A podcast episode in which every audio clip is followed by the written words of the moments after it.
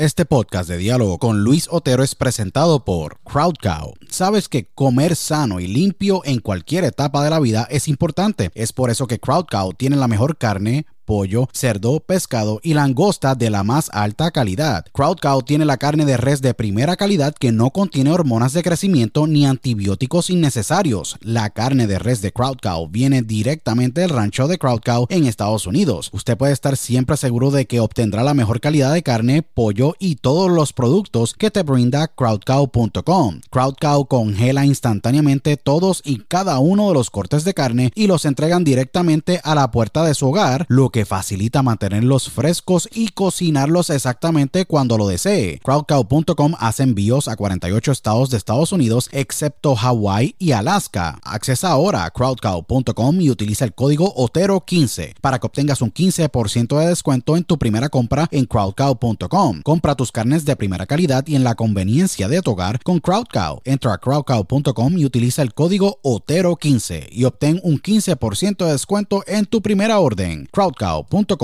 si padeces de estrés, ansiedad y otras condiciones de salud, tu solución es ThoughtCloud. ThoughtCloud.net manufactura el mejor CBD y los mejores productos derivados del CBD. ThoughtCloud tiene el CBD Isolate, CBD Full Spectrum, CBD en cápsulas, CBD en cremas y lociones, CBD en vapes de muchos sabores y los mejores CBD pre-rolls del mercado en sus sabores de Orange Crush, Dragon Fruit, Blueberry Splash y Sour Apple. El CBD de ThoughtCloud es espectacular y buenísimo, ya que tiene tremendos beneficios. Es 100% orgánico, ayuda a mejorar la ansiedad, estrés, bajar la inflamación, dolores crónicos, ayuda a la concentración y otras condiciones de salud. Visita thoughtcloud.net ahora para que hagas tu compra y utilice el código Otero en tu checkout o entra a dialogoconotero.com y accesa el link de ThoughtCloud en nuestro portal para que obtengas un 15% de descuento. Se los digo, ThoughtCloud ha sido increíble para mí y sé que lo será para ti. Nuevamente, accesa a thoughtcloud.net y utiliza el código Otero cuando vayas a hacer tu checkout para que obtengas un 15% de descuento en tu compra. thoughtcloud.net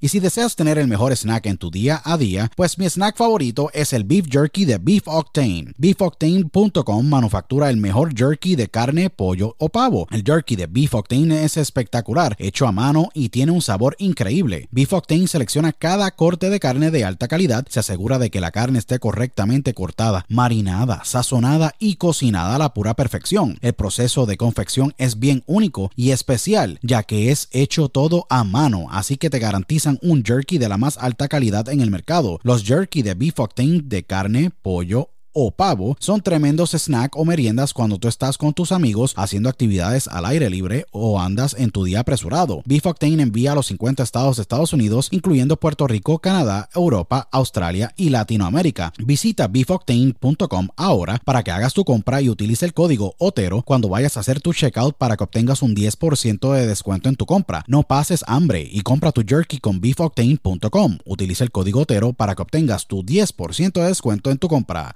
octane.com. Broadcasting live worldwide. Welcome. Are you ready? Welcome. Señoras y señores, welcome a Diálogo con Luis Otero.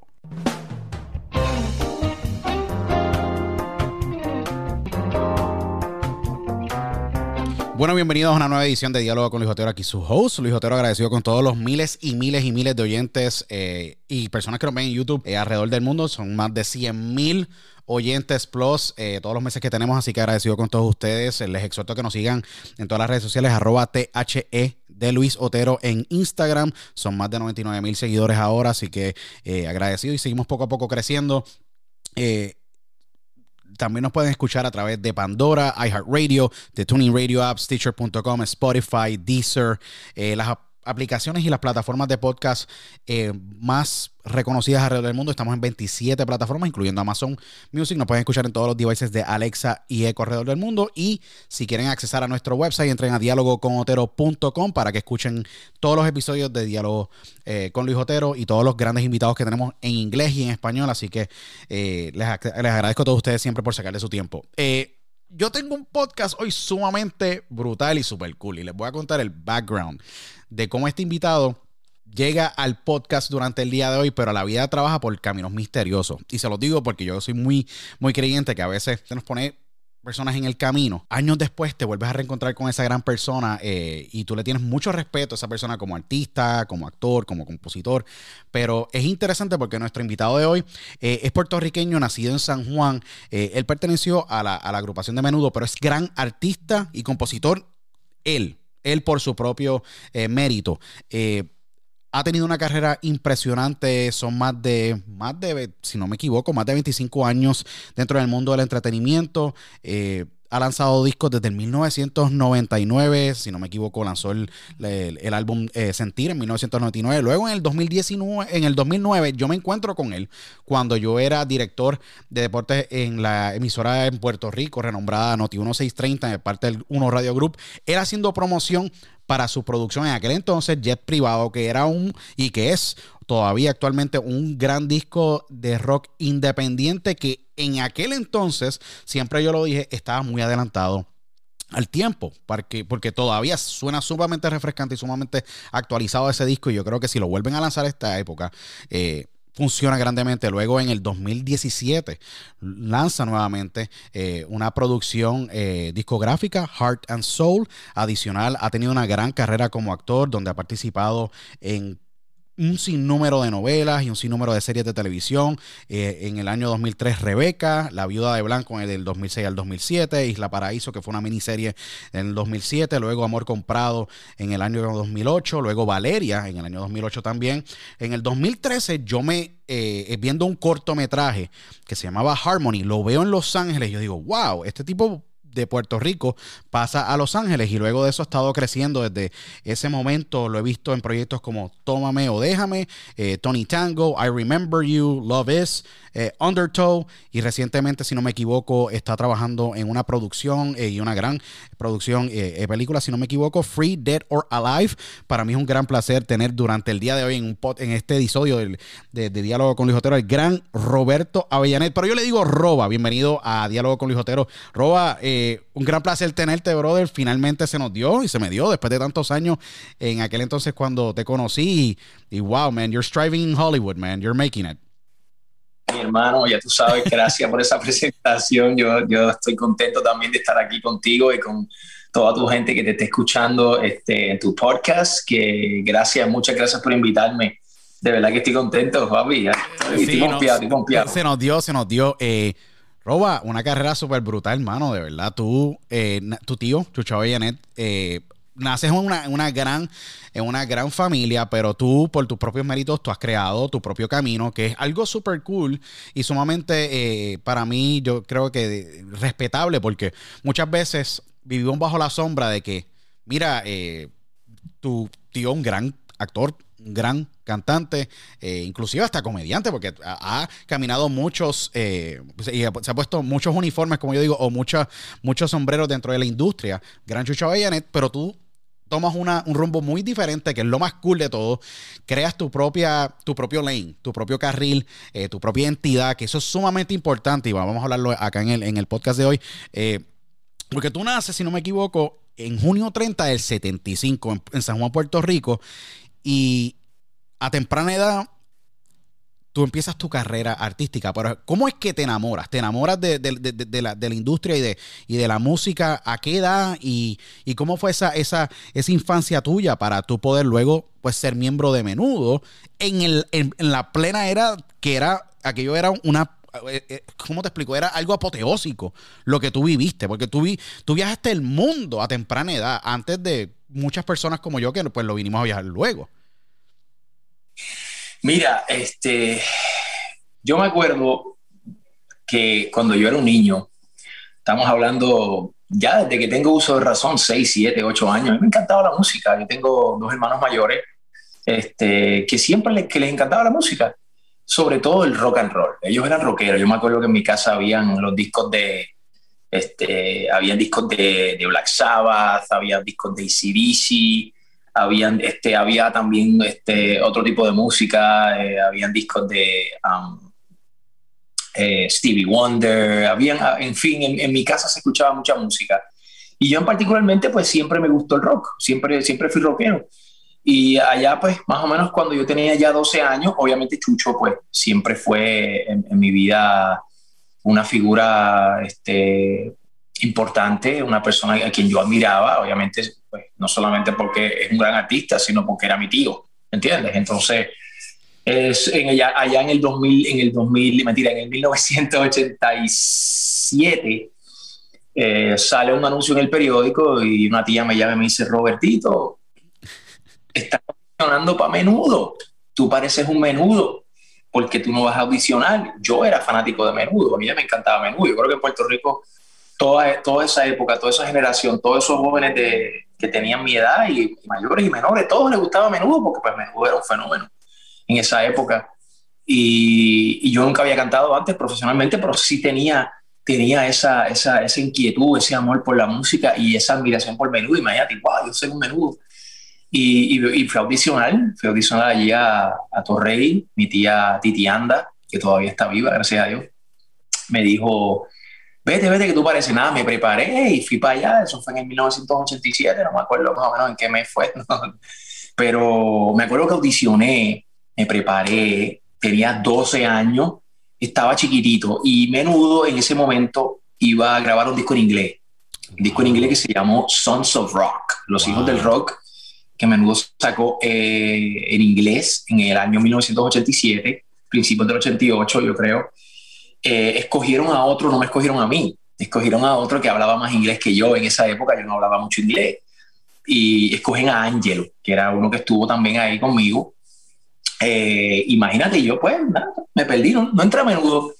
El año que viene, en 1988, ahí vuelve mi tía Titi Andy y me dice, Robertito, tú pareces un menudo, están audicionando otra vez para menudo. Wow. Porque tú no vas. Entonces, me preparé y, y, nada, en ese año me tocó, en ese año me tocó a mí, audicioné como tres, cuatro veces, me acuerdo, y ahí, ahí, entré, ahí fue que entré a menudo en ese año, imagínate, y desde ahí, como siempre digo yo, ahí me cambió la vida.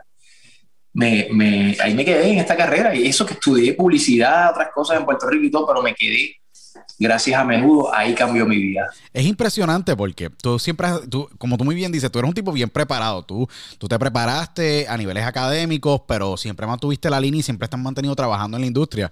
Pero me imagino que a los 12 años procesar porque yo me imagino que tú dijiste, mira, esto va a ser súper cool, eh, posiblemente esté viajando, eh, tengo 13 años, si no me equivoco, 12 años en aquel entonces.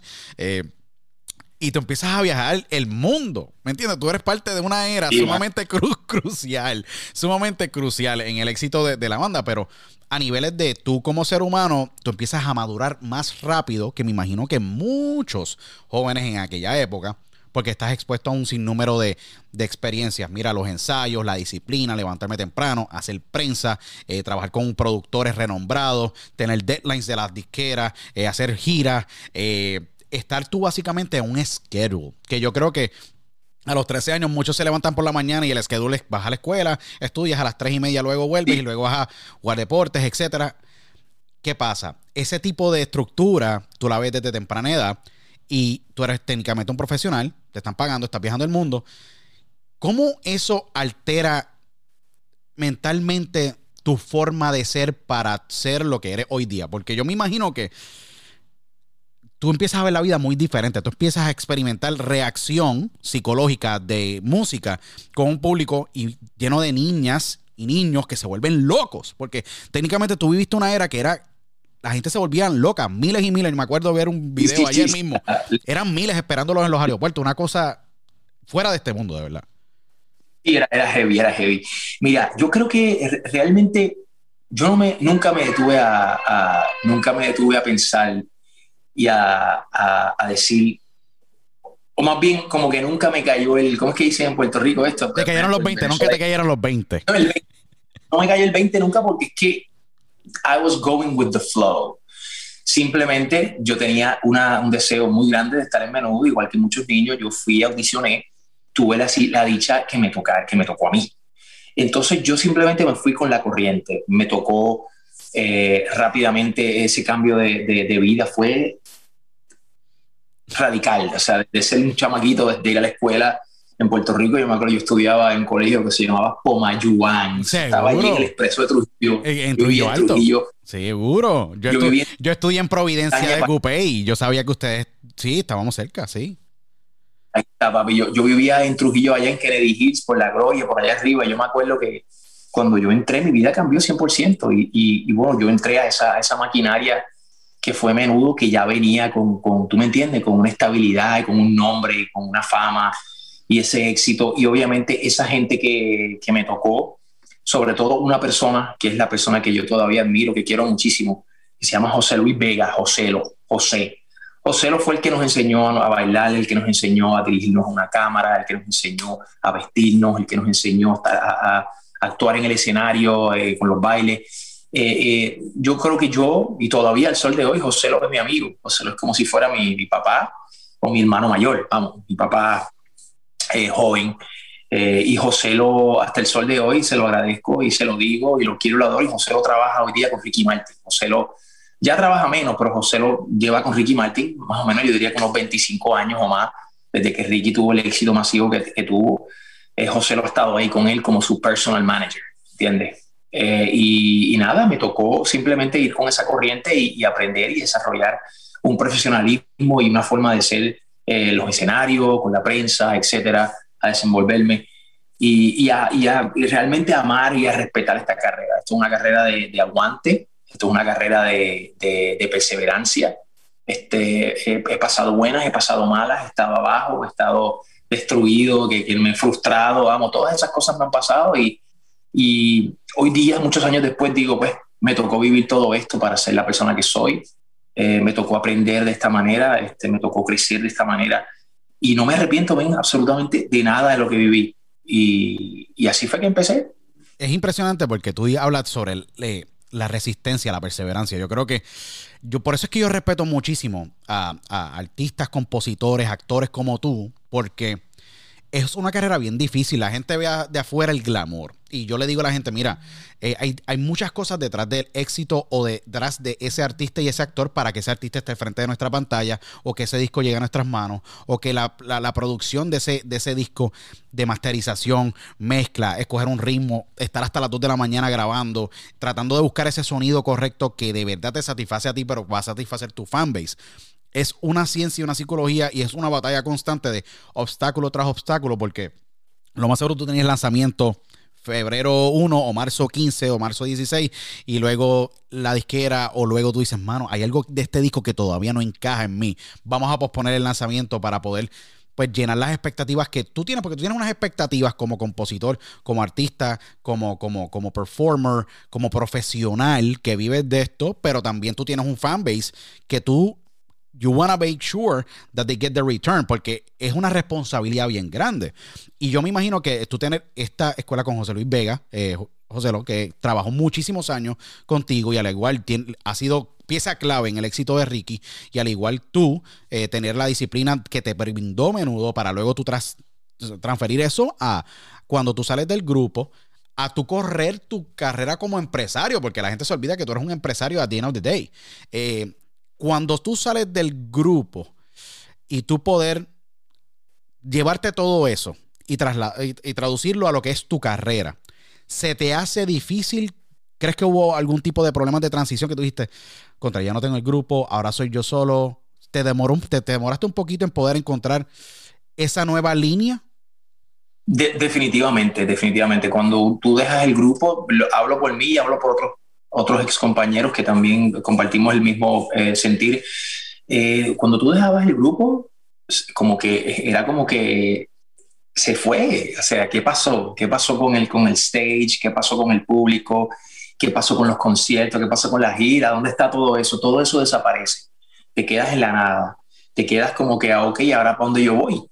Entonces, ahí es donde realmente yo considero que comenzó el reto mayor de mi, de mi carrera como, como artista y como bien dices tú, como empresario, eh, porque menudo ya estaba todo hecho, ya tenías ahí, como te digo, tuve esa dicha, ese privilegio de entrar a una máquina que ya estaba armada, que corría con un engranaje perfecto, menudo, el éxito guau, arrollador que tenía. Dejas menudo, básicamente eres un ex menudo. Lo que es es un recuerdo de lo que sucedió, ya no, ya no están esos shows con esa gente, ya no existe con el mismo furor que existía antes, entonces allá estás creciendo ya estás en otra etapa. Yo creo que ese, ese cambio, esa transición psicológica, yo creo que fue la más, la más difícil, este, esos primeros, digamos, 10 años después de que yo dejé menudo. que todavía obviamente quería seguir cantando, quería seguir haciendo este, en el mundo artístico, quería seguir estando.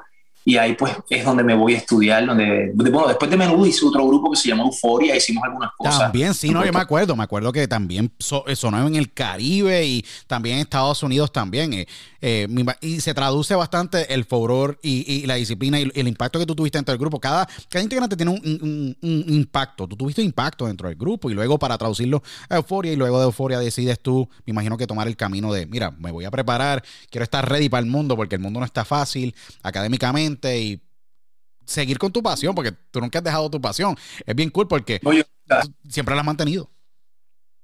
Sí, no, yo me acuerdo que, mi, familia siempre me dijo, me decía, eh, estudia otra cosa, vete a la universidad y vete estudia algo que te deje dinero. No te metas Seguro, en esta carrera. Yo te, confieso que en, en, ese momento que estaba pues desorientado y decía, pues, ¿para dónde es que voy ahora? ¿Qué es lo que voy a hacer? me, me, decido estudiar otra cosa que no tenía que ver con la carrera musical, artística, que la, en la que yo estaba.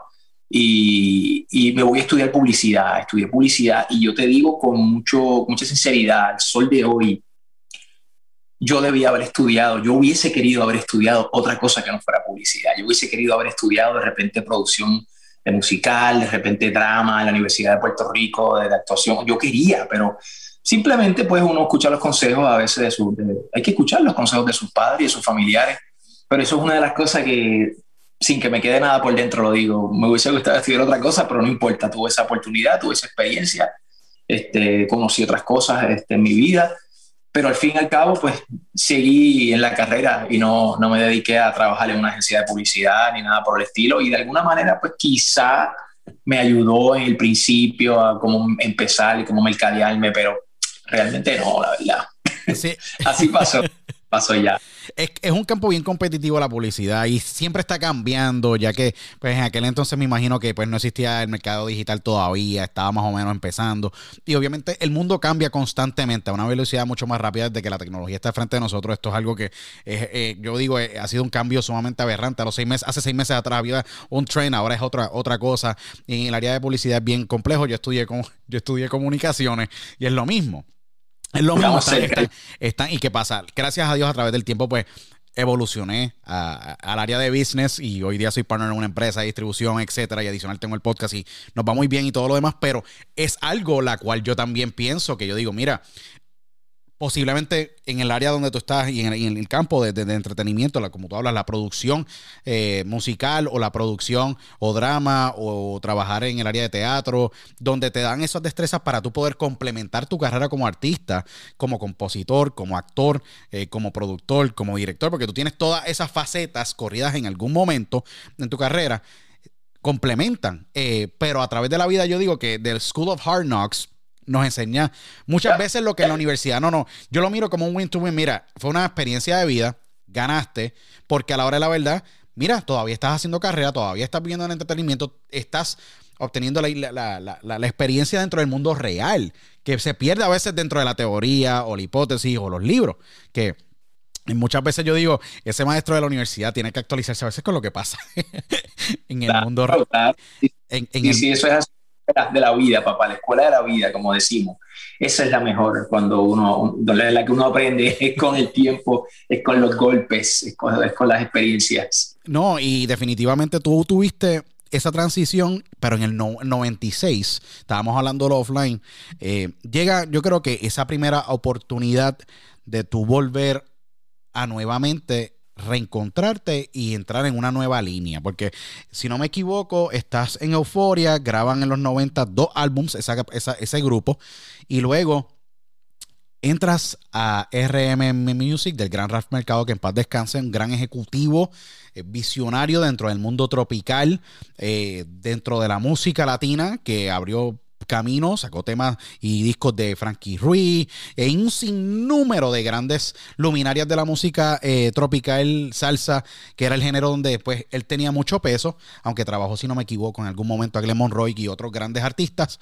Pero entras en el 96, eh, firmas con él y haces un álbum de salsa. Te escuchamos en otro tono, en otro tipo de música con una imagen bien refrescante. Un disco, si no me equivoco, producido por el gran Isidro Infante, que es un maestro, un gran maestro de, la salsa, que todavía se mantiene muy activo. Y tuviste éxito interesante con el disco Sentir en, y, tengo aquí la lista, en Chile, Perú, Venezuela, Colombia. Eh, estuviste, obviamente, tuviste tremendo, tuviste varios sencillos en, la, en, en radio en Nueva York cuando apenas empezaba la radio en español sólida, sólida, sólida, que solamente en Nueva York habían dos emisoras en español, tú estuviste sonando constantemente y en Puerto Rico mataste ese disco, dio duro, dio duro. Y, mira, eh, yo, ¿qué te puedo decir? Yo, yo me acuerdo, yo estaba estudiando en la universidad, más o menos como para el 95, 96, surge esta oportunidad, para, hacer el cuento largo, corto. Eh, yo, obviamente, toda mi vida cantaba, canté rock, canté pop, canté balada, pero pues a mí me gusta la música en general, mano. Toda la vida me ha gustado la música tropical, los boleros, las baladas, la salsa, el merengue, todo eso me encanta, porque imagínate, soy de Puerto Rico, somos de Puerto Rico, en Puerto Rico somos bien musicales. Y en ese momento la, la salsa estaba bastante pegada, mano. La salsa estaba pero durísima en el, en el mundo entero en, ese momento. Este, y surge esta oportunidad con, con Ras Mercado y, y, ya había, ya, yo me acuerdo que en esa época ya, ya había un ex menudo que había cantado salsa, que estaba cantando salsa, que era Xavier. Wow, sí, me acuerdo, me acuerdo, seguro. Le decían el ninja, el ninja de la salsa, ¿te acuerdas? me acuerdo. Ya entre mano, qué buleo aquí tenemos, pero sí, sí, sí, es verdad. Está cañón. y ahora es un economista en CNN, ya tú sabes. No, es lo más cool, yo te iba a decir, like, el contraste. El ninja de la salsa con el ninja de la economía. Sí, el tipo un economista, eh, ey, probado, tremendo economista, un tipo de números, pero es increíble la evolución de un ser humano, como yo le digo a la gente, you cannot take life or people in face value. Tú tienes que ver la evolución que han tenido. Y mira, de, ser un, el ninja de la salsa a economista, igual que tú, tú, ahora estás, hey, you're working a lot. y vamos a hablar de esto eh, más adelante aquí en esta conversación, pero entras a RMM eh, después porque era, era, era el segundo menudo, si no me equivoco, cantando, cantando salsa. Sí, sí, era el segundo menudo. Y me acuerdo, por ejemplo, me acuerdo que, que en esa época, cuando firmó ese contrato, Ralph, estaba Ralph, estaba una, una, gran persona que quiero mucho, que todavía es mi amiga, se llama Noelia. Noelia Rodríguez, ella, era la, ella trabajaba con RMM, ella era como la que corría la oficina en, en Puerto Rico de RMM. Y Ralph me dijo, mira, se me está yendo un artista en este momento y te queremos a ti ahora porque te queremos, queremos impulsarte, tú me entiendes, por, por ahí. Este, y era Marc Anthony. Marc Anthony se estaba yendo de RMM para Sony. Y entonces ahí entro yo a RMM, como que, tú sabes cómo son la, mentalidad de, esta gente. No, ahora tengo este artista, vamos a empujarlo porque por aquí, tú me entiendes, tiene su onda. Entonces era como que, wow, le iban a meter a mi disco bien duro y yo pues me vacilé la oportunidad y dije, pues vamos por encima me, conectan con Isidro y en ese momento fue que sale ese disco que se llamó Sentir, que estaba bien chévere, ese, ese esos arreglos estaban brutales, brutales, brutales. Yo, grabé eso en Nueva York y como bien dijiste, eh, tuve la oportunidad de tocar en bastantes países, en Nueva York, en el Copacabana, en el Latin Quarter, que eran lugares bien... Son legendarios, son, son, son, sitios legendarios. El Copacabana hoy día no existe para los que nos están escuchando.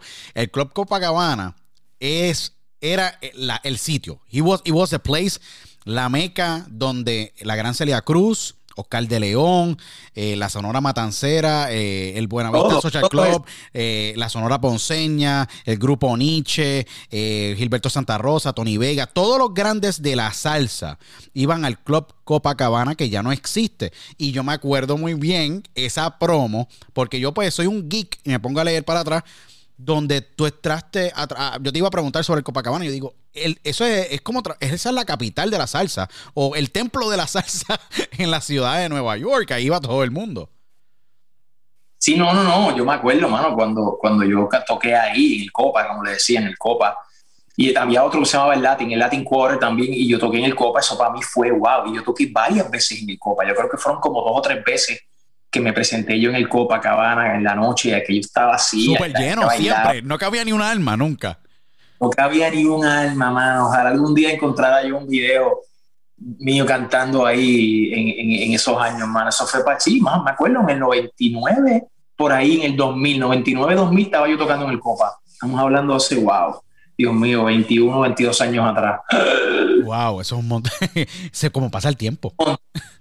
Sí, mano, increíble. Yo estoy joven todavía, pero no mira para atrás y dice, wow, han pasado, han pasado los años, brother, han pasado. Bastantes años, de verdad que sí. Cuando tú entras con este disco, eh, duro, la gente te conoce como solista. Yo, creo que fue como que un alivio para ti porque estás, estabas con una compañía independiente de Mollero Internacional que te da a ti una, una nueva plataforma para tú crear un buen proyecto eh, y poderlo llevar a niveles internacionales y poder empezar a, aliviar un poco como que la tensión de que, mira, ¿qué va a pasar con mi carrera? Porque tú estabas yendo a la universidad y todo lo demás, pero siempre dentro de ti existe tu pasión. Y, es, la, y la música y el entretenimiento y el actuar es tu pasión. ¿Qué pasa? El disco tiene éxito. Luego de eso, sales de RMM. Eh, si no me equivoco, sale. ¿Cómo, ¿Cómo sea la salida? ¿Qué pasa? ¿Decides tú mudarte a Miami y decir, porque luego yo te veo en Miami y te veo en prime time, te veo en Univisión, en Telemundo, en Venevisión, porque tuviste un brinco de hacer ese disco a estar en novelas bien, bien, pero de bien producidas, de alta audiencia, de equipos de producción de más de 400 en un set, tú sabes.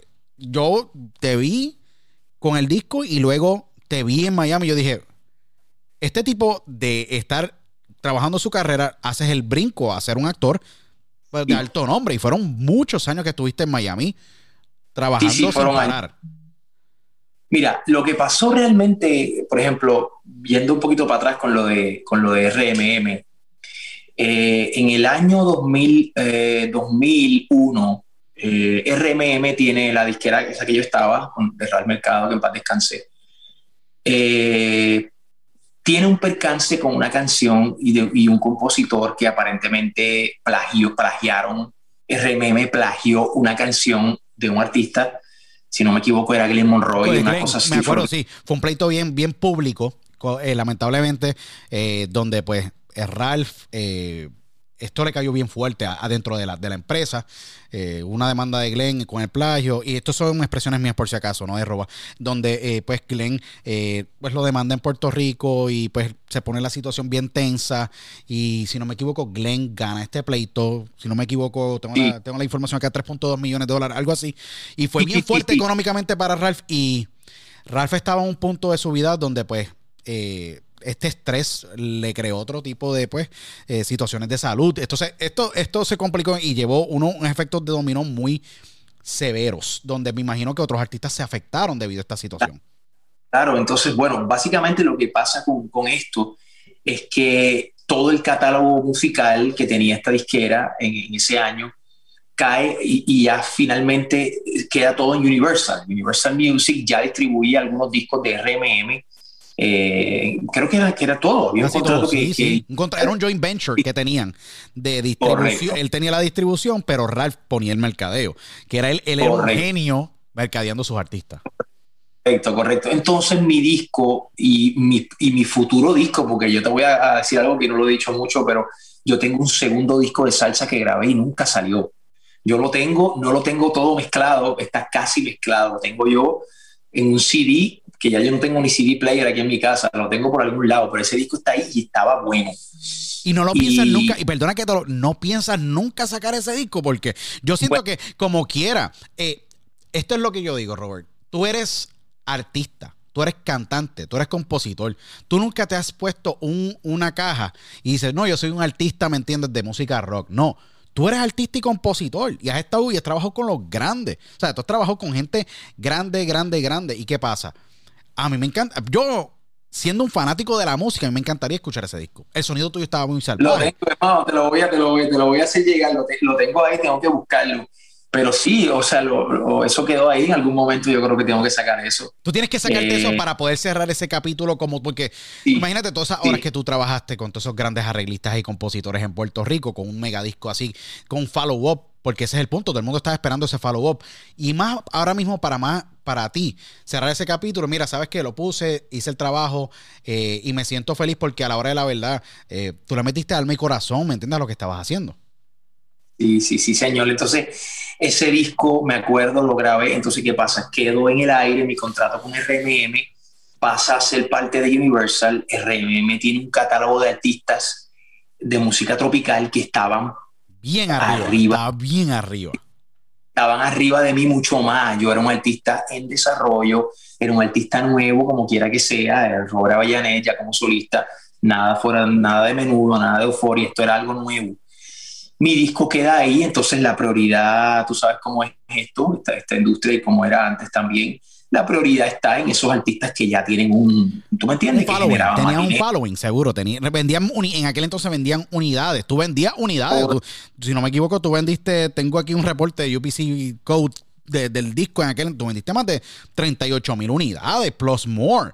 ¿Me entiendes? Tu disco, yo creo que si no te lo certificaron, ya ese disco se tuvo que ver, era bronce o, o oro a niveles latinoamericano. Pero en aquel ah. entonces el mercado tenía Domingo Quiñones, tenía Rey Sepúlveda, tenía toda esa gente vendiendo 150 mil para arriba, ¿me entiendes? Sí, sí, entonces mi disco, obviamente ese segundo disco queda ahí, yo pasa los meses, pasa los meses, creo que pasó como un año o algo así. Wow. Y yo, y yo estoy como que con los brazos así cruzados. Desesperado. ahora que yo, y ahora que yo voy a hacer y no pasa nada, entonces ahora me tocó ir para Miami entonces nada, porque ahora estaba Universal en Miami y ahora estaba RMM en Puerto Rico, me tocó viajar a Miami, entonces para ver qué iba a pasar con mi carrera, con mi contrato, simplemente yo no me pudieron ayudar, no se sabía nada, podían pasar 10 años más y yo ahí, ¿tú me entiendes? Y simplemente yo pedí mi release. Yo dije, ¿sabes qué? Dame mi release de mi contrato, por favor, porque yo quiero seguir con mi carrera por otro lado. Y, y así fue, papá. Universal me dio mi release, me dieron mi release y yo me fui de ahí obviamente me voy, me voy un poco frustrado con, con, todo lo que había pasado, me sentí como en el aire, ese segundo disco mío no se podía sacar porque era, era propiedad de Universal, estaba ese momento todo ese cambio, y simplemente algo en mí dijo, let's, let's go somewhere else, let's do something different here. Eh, yo, como te digo, me encanta la salsa y siempre me ha encantado la salsa, pero llegó un momento que me miré y dije, mm, no me veo encajonado en esto, nada más. Me veo fuera haciendo otras cosas. Me gusta otra música, me gusta la actuación, me gusta la producción. Entonces, ahí fue donde arranqué. Me voy de Puerto Rico y me fui de Puerto Rico en el 2002. Me fui de Puerto Rico para Miami y ahí es donde comienza, eh, digamos, mi, mi, mi, tu renacimiento, tu renacimiento nuevamente, porque yo digo que eh, eh, fue una etapa bien cool. De una, mira cómo, y se lo digo a la audiencia completa, a los miles que nos escuchan en España, en Europa, en todas partes. Una oportunidad eh, mala o una oportunidad que pues era buena y que pues por cosas del destino ocurre la adquisición de catálogo de RMM. Tú decides tomar esta, esta, esta oportunidad o esta situación y tomar, como yo digo, el toro por los cuernos y agarrarlo, agarrar la oportunidad y decir, ¿sabes qué? Eh, voy a reinventarme. No mucha gente toma esa postura porque mucha gente se queda lamentando. Tú te levantaste rápido, dame el release, te dieron el release, quedas libre de tu poder hacer negocio con quien tú quieras y tú decides hacer una introspección y decir, ok, o sigo haciendo salsa o me reinvento y utilizo otro tipo de destrezas que yo tengo para capitalizar en lo que yo quiero lograr a largo plazo en mi vida. Y decides tú quedarte en Miami me imagino meses al principio difíciles porque estás fuera de tu ecosistema usual de Puerto Rico, la familia se queda en Puerto Rico y empiezas a dar pasos poco a poco, ya tú habías creado nombre internacional, pero muchas veces dicen, contra, estás, estás independiente y te miran de manera diferente, pero tú de todos esos nos creaste muchos sís. Y en esa es la época donde, y esa etapa de tu vida tan impresionante donde tú empiezas a hacer eh, en el 2002, 2003 hiciste Rebeca. Entonces Rebeca en el 2003. Y eso es una serie de televisión. Tú estuviste en capítulos y capítulos y capítulos. Y tú dices, ok, ya entré por lo menos en otra área, en otra faceta. Sé que puedo ser exitoso aquí. Porque tú haces Rebeca y te mantienes bien activo. Luego haces La Viuda de Blanco varios años después y te mantienes bien activo. ¿Cómo fue ese mindset?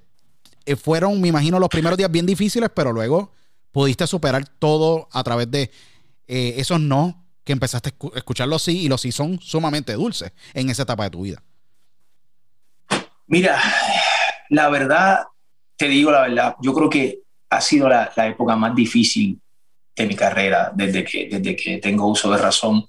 Fue ese movimiento a Miami. Este, estoy solo, no tengo disquera, no tengo, básicamente no tenía nada, estaba yo solo, no tenía manager, no tenía socio, partner, no, existía nada de eso. Estaba yo solito. Alguien me dijo por ahí una vez, no me acuerdo quién fue que me dijo por ahí, mira que tú, este, tú pareces un actor, tú, también pareces actor de novela y no sé qué, vete para allá, para Miami. Entonces así fue que empezó, así fue que empezó todo, tenía un par de amigos en Miami, entonces mi mamá eh, primero se muda de Puerto Rico para, para el norte, para Pembroke Pines, que eso es allá por... Por Fort Lauderdale, sí, en Broward, Broward County, en el área de, del sur de la Florida. Y mi mamá se muda para Broward County, yo me acuerdo, yo me mudo y me mudo con ella. Eh, yo me estaba divorciando en esa época de, de, mi primera esposa, que es boricua. Seguro. Eh, de mi hijo, eh, que vive, de hecho vive, él vive en Miami, allá ahora mismo con ella ya está grande. Y, recientemente, gracias a Dios, pudiste ir a, visitarlo después de este revolú de la pandemia. Super cool. Y yo estuve ahí. Qué chévere. gracias, Qué chévere. Gracias a Dios. Estamos bien, no nos hemos enfermado, estamos sanos, no tuvimos corona. La cosa es que nada, este, ese, ese momento en Miami, yo, yo, yo, te diría que fue el momento más duro de mi, de mi carrera. Esos primeros años, yo viví más o menos 10 años en Miami aproximadamente. Y, sí, o sea, hice otras cosas, este, hice, hice teatro, hice, hice telenovela, comencé a, renacer musicalmente. Este, no me daba por vencido, no me daba por vencido.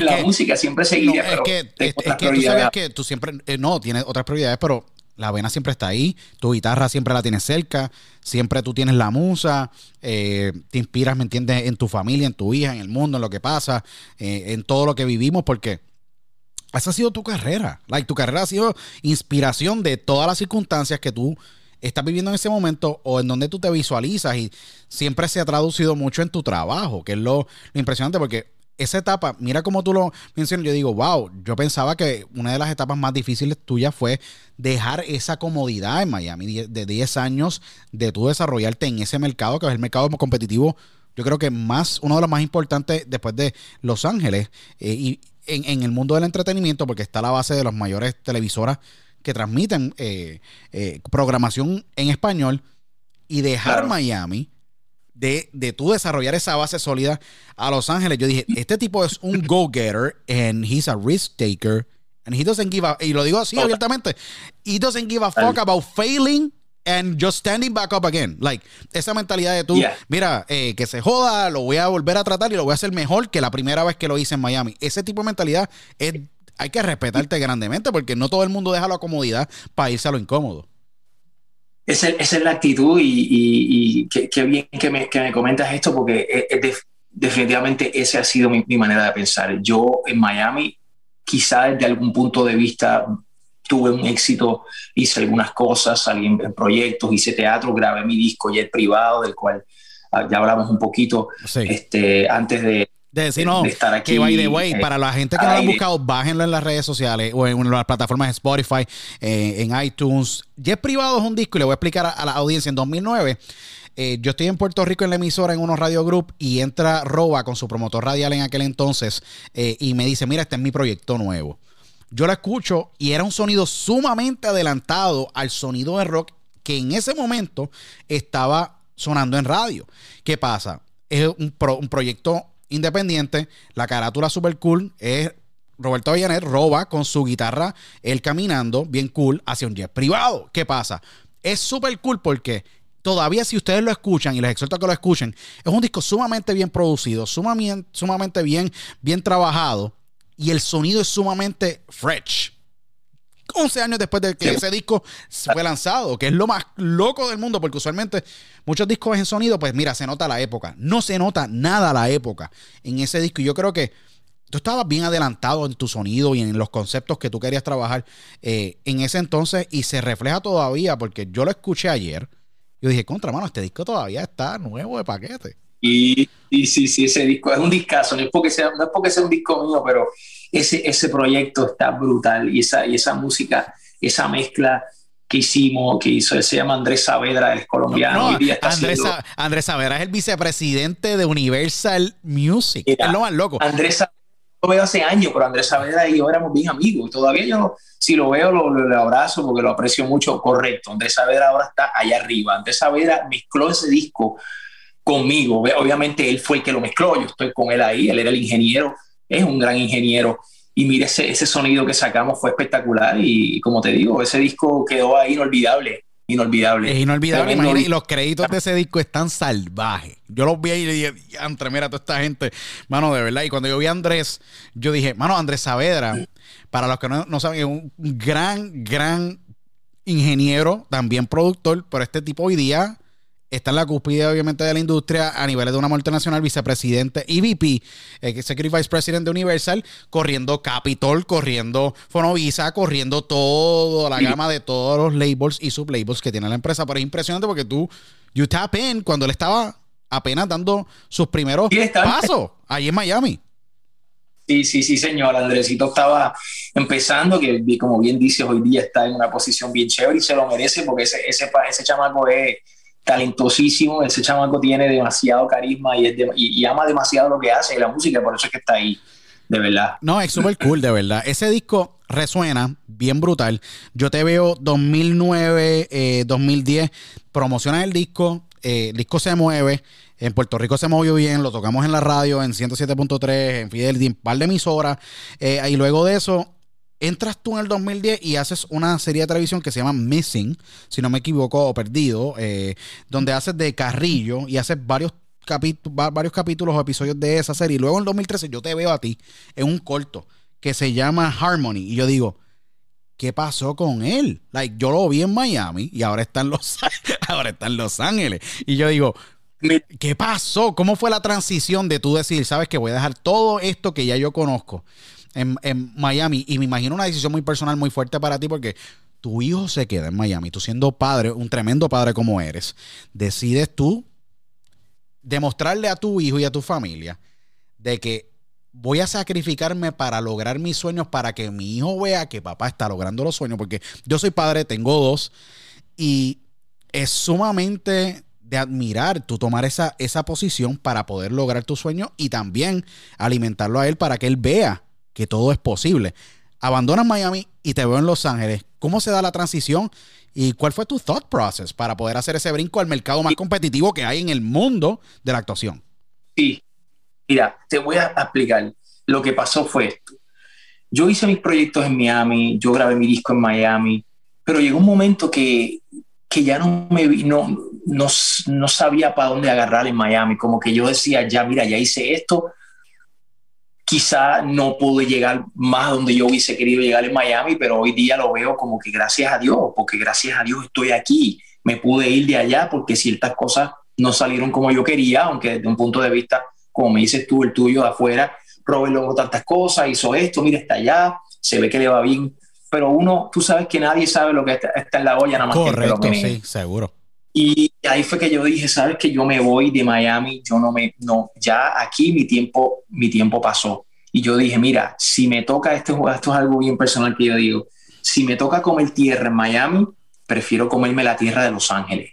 Porque en Los Ángeles están las otras cosas, están las cosas que yo quiero, que están en otro, en otro, en otro, en otro lugar, vamos, por no decir más arriba, porque sin quitarle mérito a las cosas que suceden en Miami y en otros países. Pero yo, como artista, mi cúspide, mi sueño desde chamaquito siempre fue venirme para Los Ángeles para trabajar y para hacer películas. Y ahí está la, en la carrera artística. Y, y, de esa manera es que se da ese, ese, esa transición mía de, Miami a Los Ángeles. En esa época yo tenía una, yo trabajaba con, una, con un management company y, y rompimos, rompimos este, por X o Y razón. Eh, seguí yo por mi lado, eh, me quedé también otra vez como que, ok, ahora musicalmente, ¿qué hago? Ya no tengo esta compañía, me siento como que en el aire. Pasaron, no, no me acuerdo, un año o algo así. Y, y nada, y, de ahí, ahí es donde decido venirme para Los Ángeles, ahí es donde dije, me voy, peleé a comer tierra aquí como tierra en Los Ángeles. Y me, me vine para acá, mano, y ya, ya, hace, ya hace más de nueve años que estoy aquí. Y, y tampoco ha sido fácil, te, te, te comento, eh, me, me, las he visto negras, me las he visto negras, pero gracias a Dios tanto es mi deseo tanto fue mi pasión de seguir hacia adelante, de triunfar, como dijiste tú, de ver, a mi hijo que tiene un papá que, tú me entiendes, que ama lo que hace, que ha logrado cosas, que eh, al fin y al cabo son cosas para ellos, para mi hijo y para mi hija. Seguro. Que no sé quién los... Tengo el apoyo de mi esposa, que en ese momento yo la conocí en Miami, nosotros nos vinimos juntos para Los Ángeles. Es chévere, es, es bello el, el, apoyo, verlo de una familia y de un ejemplo de tu esposa, porque ha sido la misma situación personal para mí. Sin mi esposa yo no hubiera podido llegar al punto profesional en que yo estoy, al igual que si ella no te hubiera apoyado, no hubieran podido pues tener este matrimonio, tener tu hija y poder tú sobrellevar las tribulaciones las dificultades y lo que se nos enfrenta en el mundo profesional y más en una industria tan competitiva como la industria del entretenimiento, música, eh, actuación y trabajando en el mercado más ocupado y más difícil que Los Ángeles. O sea que tu éxito tiene que también ver mucho con ese apoyo de tu esposa estar al lado tuyo y decirle, mira, sabes que vamos a meter mano en esto y vamos a lograrlo juntos, aunque nos demoremos 5, 7, 8, 9, 10, 15 años, pero lograrlo. Porque no hay nada mejor que lograrlo y poder vivir de lo más que a ti te apasiona que no fue la publicidad lo que estudiaste y poder demostrar de que, hey, la vida nunca me venció. Yo vencí a la vida en el proceso de poder realizar lo que yo tanto quería hacer, que era actuar y poder vivir del arte y poder vivir de esto, porque es una industria que sí, una las pasa negras, yo las pasé negras, años las pasé negras, y tú te preguntabas, ¿estoy en el camino correcto? ¿De verdad esto es para mí? ¿Por qué me pasan estas cosas? Porque no se pregunta en el proceso muchísimas cosas y, tú no a veces no sabes ni cómo contestártelas, pero a través del tiempo te diste cuenta que tú naciste para esto. Yo siempre, desde que te vi eh, y, sacaste ya privado y pude conocerte en persona, este tipo la tiene. Like, doesn't matter what. Tú ibas oficina de programador por programador, presentando ya privado eso no lo hace ningún artista, eso lo hace el promotor radial. Tú estabas con el promotor radial sentado y estábamos y estabas hablando para poder programar ese disco. Like, that takes a lot of guts. And that have to be very respectful, de verdad. y lo digo con mucho respeto de mi parte porque es salvaje. Muchas veces tú estás nuevamente comenzando y llegar a Los Ángeles tuvo que hacer un wake-up call, me imagino, los primeros meses. No, yo comencé desde cero, literalmente desde cero aquí. Yo vine para acá y me las he visto leer y como, como digo yo, gracias a mis experiencias de vida, yo he podido evolucionar, he podido crecer, he estado acá arriba, he estado acá abajo, no he tenido ni un peso en un momento aquí. O sea, es lo que te digo, es, la gente cree que no, que roba, que la que no, esta, este, esto es una carrera, esta carrera a mí, a mí resistencia, me resistencia. Lo que, ¿Entiendes? Y aquí sigo, mira, y gracias a Dios están, hay frutos que, que, se están dando ahora y cosas que están pasando, pero me las he visto negras y he sido de todo, hasta, mira, hasta mesero fui yo aquí en Los Ángeles. O sea, la, gente a veces que tú, que Robert, tranquilamente, papá, yo le meto mano a lo que sea. Yo estaba, como te digo, estaba en menudo, estaba acá y he estado acá. Y esas experiencias de vida, de, de tener y no tener, son lo que me han hecho ser quien soy, son lo que me han hecho valorar la vida y ver la vida desde otro punto de vista, ¿entiendes? Y yo creo que eso, eso, eso ha sido lo bonito de, de mi vida, de mi carrera, que he podido tener todos estos matices y esto ha fortalecido mi espíritu, mi alma y me ha hecho más fuerte y me ha hecho positivo y soy una persona, ah, que no se me dio esto, que no, se, que no salió esto, no me importa, allá abajo en el camino hay algo mejor, ¿entiendes? Si uno se queda y, y no suelta, me, me, me, ha, ha, me ha tocado aprender a soltar a no enfocarte en algo, ¿no? Que es que tiene que ser esto, que es que tiene que pasar esto, es que si no pasa, no, olvídate, si no pasa esto es porque acá abajo hay algo mejor que esto, ¿entiendes? Yo creo que eso, eso de, de eso me siento orgulloso, humildemente, y, y, lo único que te puedo decir es eso, la perseverancia. Hay que ser perseverante y yo he sido perseverante y sigo siendo perseverante. Es digno de admirar. Las palabras tuyas son sumamente refrescantes y yo creo que para los que están pasando por una situación igual de que estaban arriba, bajaron. A mí me pasó arriba, bajé, pero de cantazo.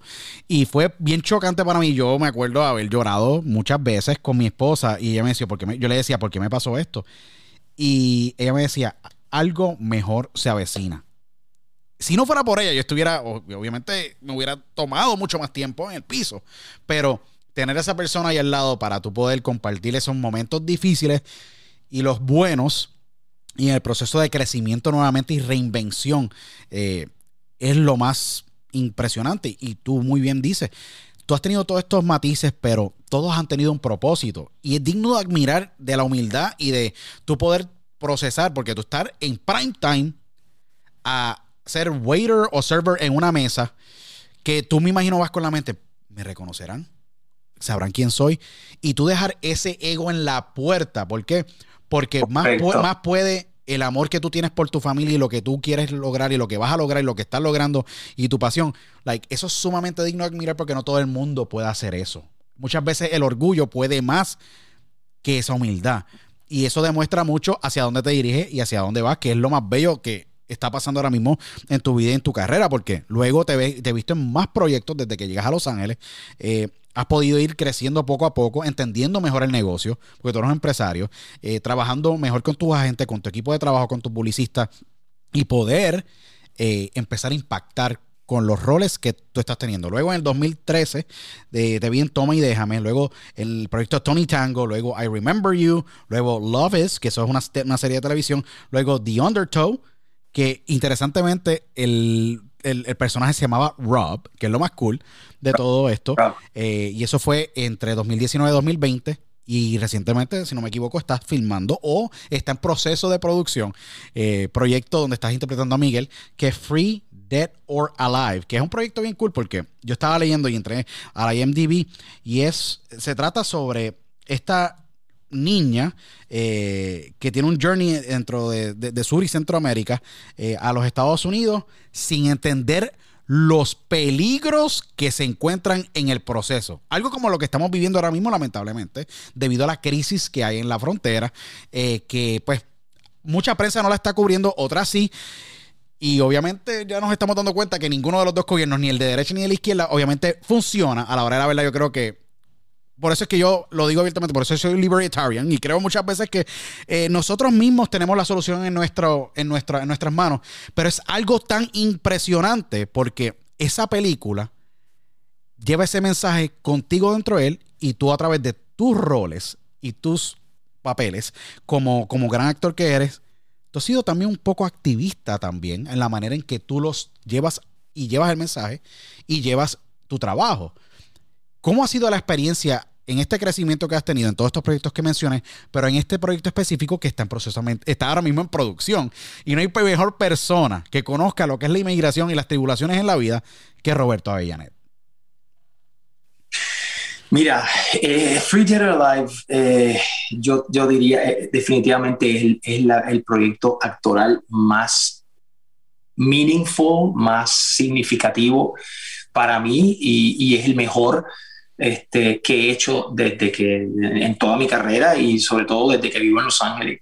Eh, esta película está muy cool, ya la, acabamos de terminar de, grabar, el libreto eh, me encantó de la manera que llegó a mí, este, me encantó el personaje, este, mucha gente no lo sabe, pero pues el personaje mío es, es, el, es el antagonista de la película.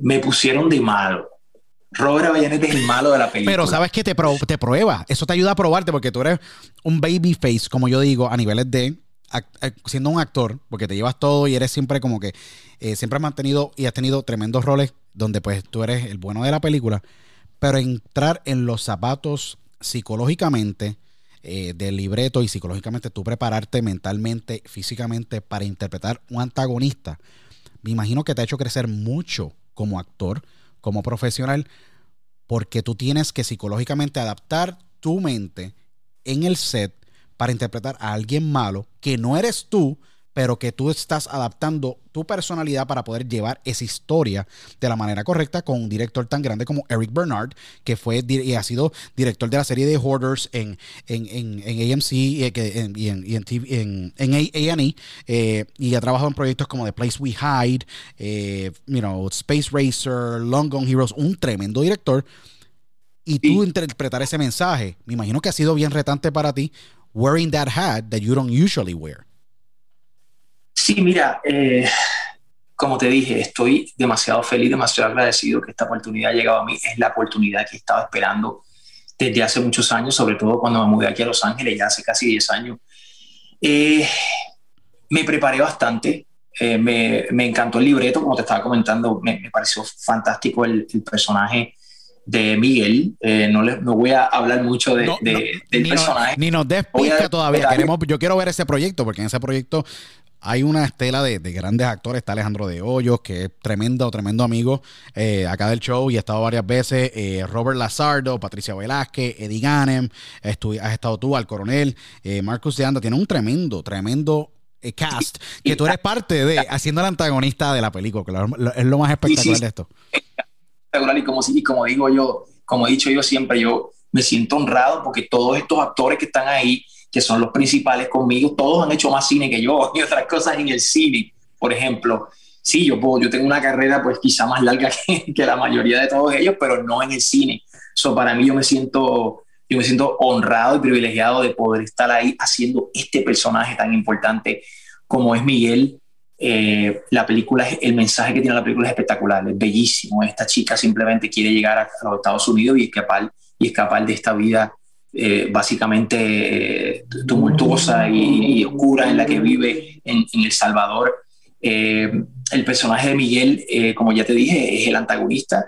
Me tocó prepararme bastante, me, leí, me leí un libro, tomé como un coach personal, tomé este, hice coaching sessions con, con esta profesora.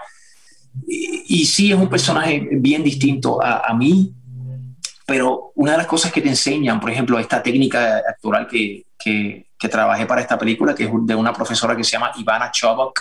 Ivana Chobok ha trabajado con Brad Pitt, con Halle Berry, con montones de estos actores Una leyenda de Hollywood, como la gran Stella Adler. Ella y Stella Adler son una, una, ellas son las dynamos en las clases y obviamente coachando actores para sus roles. Una dynamo de la industria. Wow, te la oportunidad de trabajar con ella. Eso tuvo que haber sido eh, sumamente placentero. wow. Para, humildemente lo digo, es un sueño hecho realidad haber hecho esta película. Me preparé, lo trabajé y como, como, como bien dice ella, cada uno de nosotros tenemos, tenemos el bien y tenemos el mal. Cuando tú interpretas un personaje que no es, que no es el bueno, primero que nada, para ese personaje, él no es malo o ella no es mala. Es simplemente la manera en que opera ese personaje es de esa manera y aunque esté haciendo el mal para esa persona no lo ve de esa manera. Entonces tú como actor tienes que prepararte simplemente abrirte y, abrazar ese lado oscuro que todos tenemos adentro. Eso es un reto de los actores y, y, para mí obviamente porque yo pues no soy absolutamente nada, nada que ver con ese personaje. Yo soy un pana, mira, peace and love, bro, all the way. Y este personaje me tocó meterme en esas aguas oscuras y, buscar, buscar esa, esa sinceridad dentro de Miguel y, estoy, estoy contento y lo, más, y lo más que me ha llenado de alegría y satisfacción es que el director eh, está contento y que el director me haya dicho que está contento. Eh, eso para mí es lo que, lo que, lo que vale más este, y nada, ya, ya, ya tengo un trailer que ya vi que, by the way, lo voy a compartir contigo cuando lo podamos compartir. Seguro. Estoy loco de compartirlo, de verdad. Estoy loco de compartirlo porque eh, a mí me encanta ver los, los actores fuera de, de, su, su box, porque hay que se aprueban que son tremendos actores.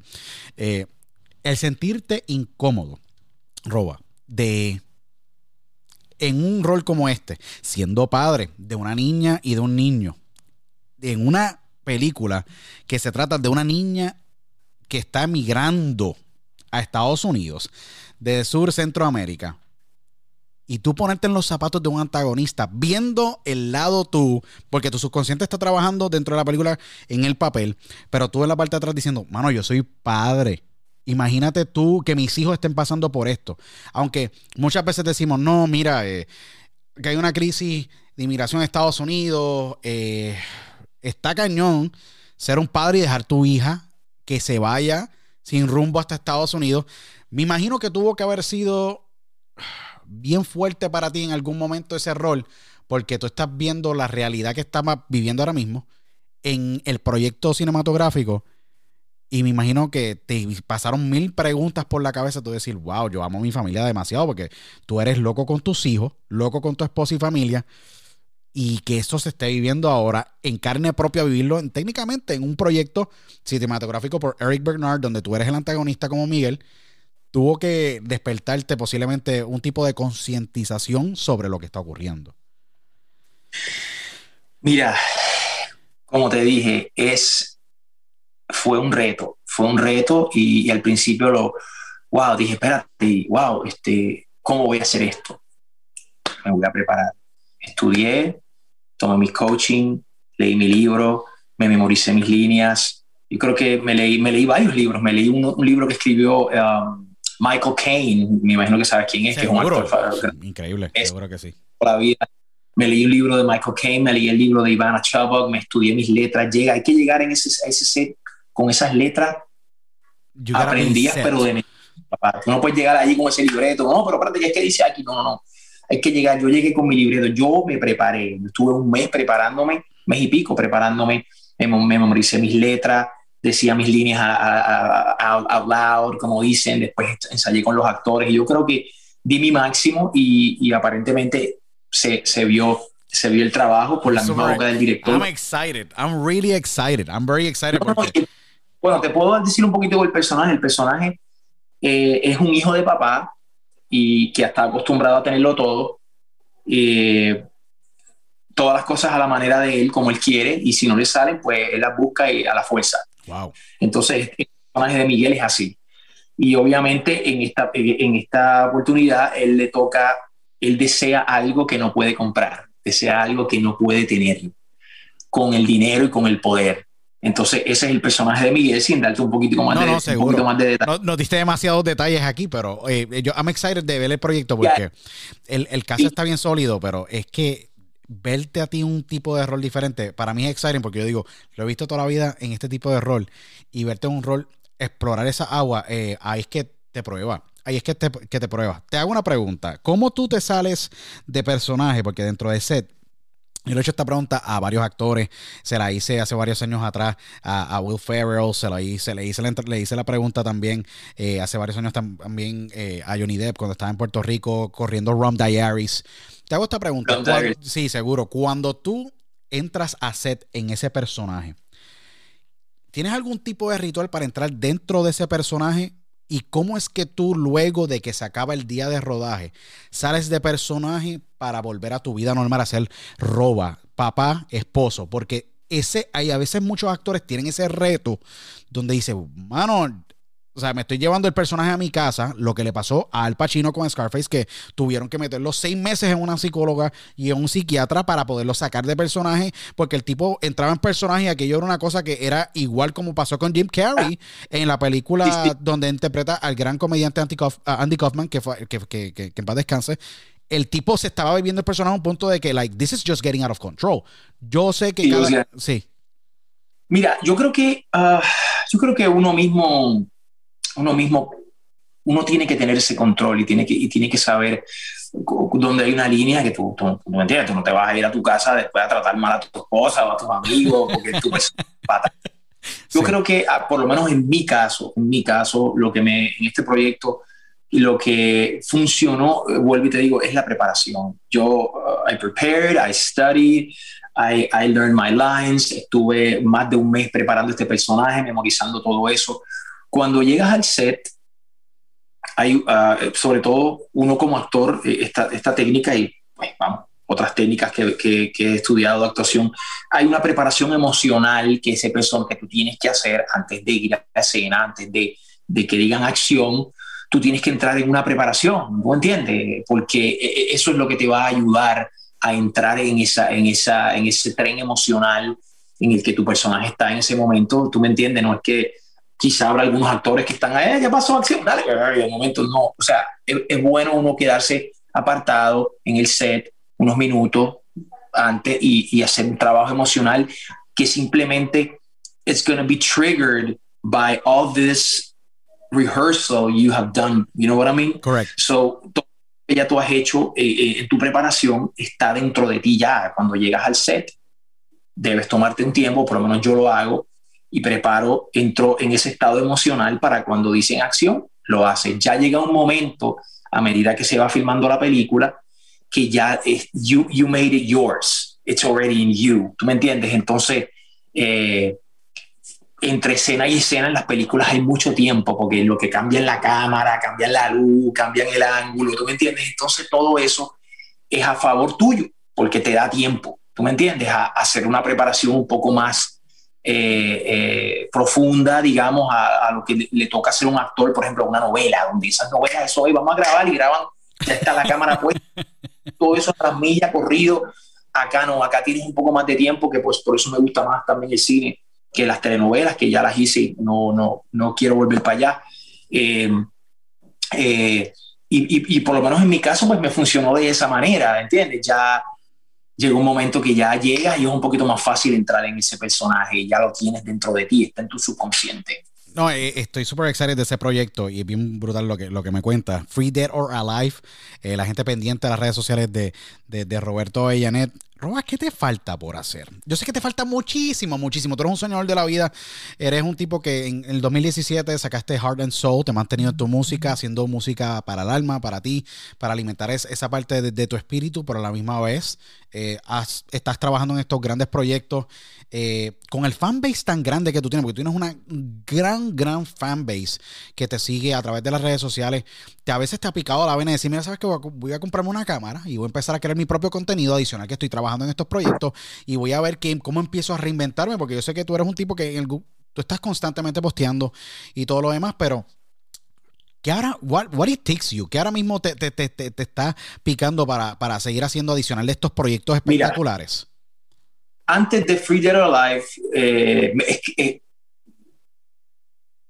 este, esto que te voy a contar, gracias a esto, es, es, que pienso yo que, por ejemplo, me llegó este proyecto de esta película yo empecé a escribir un libreto, yo terminé de escribir un libreto, yo escribí una película y la escribí con mi hijo. Eh, estamos hablando hace año y medio atrás, eh, un poquitico más. Que tuvo, tuvo que haber eh, sido una, una, experiencia sumamente preciosa que tú atesoras brutal porque imagínate un padre y un hijo escribiendo un libreto. Like that would be so awesome because no, tú, tú creaste, tú eres parte de la creación de ese ser humano y verlo a él ya siendo un, un joven, un gran hombre en formación y poderse sentar a escribir un libreto. Tuvo que haber sido sumamente eh, impresionante y cool para ti. Fue espectacular. Además lo hicimos, él vive en Miami, yo vivo en LA, solo hicimos más que nada over the phone. That's crazy. Todas las noches hablábamos, tú me entiendes, la película, o sea, it, was, it was, the story is mine. Este, eh, hice la, hice la, la historia y eh, obviamente mi hijo también le gusta la actuación, él quiere ser actor también, él está estudiando en la universidad en Miami, pero he, he loves acting y le gusta todas estas películas de, de, Marvel y todas estas cosas. Entonces, eh, nada, estuvimos un año y medio, escribimos el, escribí el screenplay, me tocó prepararme, me tocó leer libro, me, me puse a ver video, o sea, y todavía es un, es un proyecto que está, está changing, by the way, estoy ahora mismito trabajando es el, el, libreto, este, para que tú veas cómo una cosa lleva a la otra, con el mismo Eric Bernard, el mismo director de Free or Alive. That is crazy. Yeah, bro. So I'm excited. I'm excited about, about, my, about my screenplay.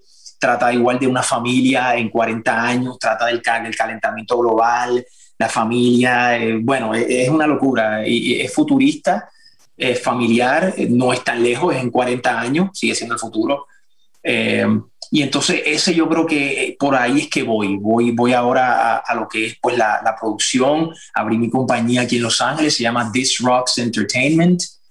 This Rocks Entertainment es la compañía eh, mía aquí en Los Ángeles y obviamente mi, mi deseo ahora es producir, es, seguir en el, en el, lado del cine. Lo que, me, lo que más me gusta del cine, lo que más me, me inspiró a seguir a hacer esto, es que el cine tiene todo. El cine tiene música, tiene fotografía que me encanta, me encanta tirar fotos, me encanta la fotografía. Eh, entonces es que está todo ahí, una buena historia, una, tú me entiendes, una buena música, todo eso es lo que hace una película que desde niño me, me ha encantado. Y, y, esa es la razón por la que estoy aquí, porque es que es lo que más me gusta. entonces dije, pues voy, voy, para allá. Entonces esa es mi meta. Mi meta es producir, mi meta es invertir en cine, mi meta es seguir escribiendo, mi meta es seguir actuando y ver a mi familia, a mi hija crecer y tú me entiendes, y a mi hijo también verlos hacer sus sueños realidad. No, y es súper cool porque crear tu propia empresa te obliga a ti a crear contenido, a crear screenplay, a trabajar, a creativamente poner esos, esos jugos a correr y poder crear algo tuyo eh, y que creativamente eres tú en estos proyectos, algo que te ha distinguido en la música también, porque has aplicado tu misma mentalidad en la música y la has llevado a cine y lo estás llevando en tu screenplay y esa serie de televisión que posiblemente tú también trabajes. Eh, ahora mismo con el negocio como está, que eh, ha, habido un cambio debido pues, a la situación pandémica, pero la obligación de todas estas plataformas, sea Tubi, Pluto TV, Netflix, Hulu, eh, VIX, Canela TV, todos estos AODs, On Demand o VOD services, siempre ahora están buscando más contenido que nunca, ya que el contenido y el consumo ha aumentado. Eh, te estás dirigiendo en crear este contenido a, la a estas plataformas y, este, y, este, y este público, obviamente un público bien masivo, porque me imagino que estás viendo la necesidad y el de tú creativamente tener ese canal, poder crear tu propio tu propio destino en mucho, adicional de todos los proyectos que estás trabajando y poderle dejar algo como plataforma también a tu hijo y a tu hija para que puedan ellos también desenvolverse si creativamente eh, lo quieren hacer como tu hijo que está estudiando actuación y le encanta la misma línea de trabajo tuya. Eh, de eso también viene, eso fue el train of thought posiblemente para crear tu propia corporación. Definitivamente, definitivamente. Y como bien dice, hay tantos canales hoy día y tantas cosas y tanta necesidad de contenido nuevo ahora obviamente después de la pandemia que yo me gusta decir que estamos saliendo de esto ya porque ya estamos como que estamos como que viendo. Viene los cines van a volver a abrir y van a ver, va, a haber más demanda. O sea yo, yo siento que, que estoy en un momento eh, eh, eh, en time and space el timing está perfecto. Y, y como te digo en mi vida todas las cosas que yo he hecho lo, las he hecho por amor. Eh, y yo creo que lo más importante es hacer las cosas que te gustan por amor a eso y por lo que puedes lograr, no por lo que puedes sacar, digamos, económicamente. Sí, si viene dinero, qué bueno, qué chévere, todos tenemos que tener dinero para poder vivir y poder tener un techo, ¿no? Pero yo realmente lo hago con amor y lo hago por amor porque es que es lo que me gusta, es lo que me apasiona, ¿entiendes? Y, yo creo que esa ha sido la clave este, del éxito para mí en alguna medida y en el momento en donde estoy, eh, igual, siento que, que, vienen cosas grandes, vienen cosas buenas y siempre lo declaro y me gusta. El otro día estaba hablando con Alejandro, o sea, Alejandro en la película hace de mi papá, Alejandro de Hoyos, que le estabas hablando ahorita. Wow. Alejandro, Alejandro, yo lo había conocido una vez, lo conocí en CAA, que es una agencia acá en Los Ángeles, en la presentación, me acuerdo de, de, de este, de este show, ¿cómo que se llama? Ay, Dios mío, el latino este que está Carlos, que está Carlito, el del Boricua también. Ay, Dios mío. Gentified, Gentified. Yo lo conocí seguro, sí, sí, sí. En la en CAA, que me invita a mi publicista, que es la misma publicista de Alejandro, ahí lo conozco, pero después, lo, después realmente fue que me hice amigo de él, ahora que filmamos la película. Un empresario de cuatro pares, en verdad. Yo digo, Alejandro es un actorazo, un, empresario de cuatro pares. El tipo está en otros niveles, a la, en la manera en cómo él visualiza, trabaja y, ha sabido desenvolverse en el mundo de, negocios y Hollywood, que son dos mundos. No, a las dos cosas, es un duro. Y me dijo, me dijo, Robert, levántate. Y en la mañana, y, y, haz, una visualización, en la mañana y en la noche. Y, y háblalo y piénsalo y decláralo. Y di, yo soy exitoso, tengo esto, gracias por mi película, qué bueno que tengo la próxima, qué bueno que viene esto. Y, ese, y esa visualización eh, me encantó, me encantó eso de él. Yo siempre he creído en eso también, pero me encantó esa, esa, ese reinforcement que me dio y me dijo, Robert, haz esto. Y Alejandro acaba de trabajar con Kevin Hart y acaba de trabajar con Woody Harrelson, ¿tú me entiendes? O sea, casi nada, o sea, dime tú. y casi nada. Entonces estamos, está, como te digo, mi hermano, estoy contento, están pasando cosas buenas. Eh, creo que estoy en el mejor momento de mi vida, de, mi, yo creo que, Yo creo que sí, yo creo que estás en el mejor momento de tu vida y lo vas a estar los próximos 10 o 15, 20, 30, 40 años, porque eres un tipo súper positivo, mano. La hora tuya siempre ha sido bien positiva y yo creo que vivir con propósito, estás viviendo con propósito, no better than that, de verdad. Estás viviendo con propósito. ¿Me entiendes? Eso se refleja en tu semblante, en la manera en cómo tú ves la vida, en tu alimentación, en tu familia, en tu esposa, en el amor, ¿me entiendes? Por, por todos, ¿me entiendes? Y por lo que estás haciendo. Y eso es algo que, yo quería decir, que esta, estás en, el timing tuyo ha sido perfecto porque el cine yo creo que es una de estas únicas piezas que todavía une al mundo. No importa qué esfera política, social tú estés. Y lo digo abiertamente así el, cine, el que va al cine, van todo tipo de personas de diferentes tipos de ideologías, no importa, para disfrutarse algo común, una película, un buen producto.